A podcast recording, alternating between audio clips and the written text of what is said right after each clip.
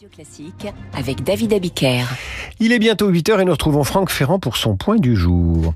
Quel est le 26 février que vous avez dans votre besace, mon cher Ne Franck Pas bonjour parce que c'est lundi, c'est ça Non, c'est parce que je suis distrait et mal élevé, tout simplement.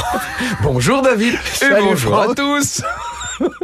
Je vous emmène en 1815, le 26 février, quand Napoléon décide de quitter l'île d'Elbe, ce petit territoire entre Corse et Italie où les Alliés l'avaient assigné à résidence. Vous savez, euh, ce qu'il considérait lui comme une déchéance après avoir été le grand empereur, être le tout petit souverain de la tout petite île d'Elbe, ça lui convenait pas finalement. Alors comment et pourquoi s'en va-t-il? Alors, d'abord, il s'en va par exaspération et sans doute aussi parce qu'il s'estime en danger.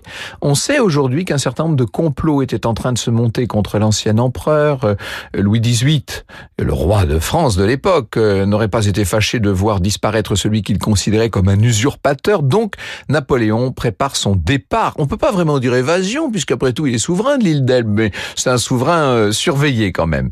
Il est très bien renseigné, il a des espions qui lui donnent des nouvelles de France, qui lui donnent des nouvelles de celui qui est censé le surveiller dans, dans l'île. En ce soir du 26 février, donc, vers 19h, il se dirige vers le port, il embarque sur un brick qui s'appelle l'Inconstant, ça ne s'invente pas, suivi de six autres navires, et il va débarquer à Golfe-Juan, près d'Antibes, le 1er mars.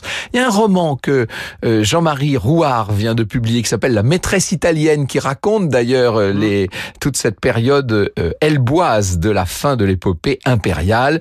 Euh, Napoléon, vous le savez, va comme l'aigle voler de clocher en clocher, remonter jusqu'à Paris avec une facilité déconcertante, réunir toutes sortes de régiments à sa cause, et puis finalement, il se réinstallera aux Tuileries dans le fauteuil encore chaud du roi Louis XVIII qui repart pour la deuxième fois en exil, à Gand cette fois.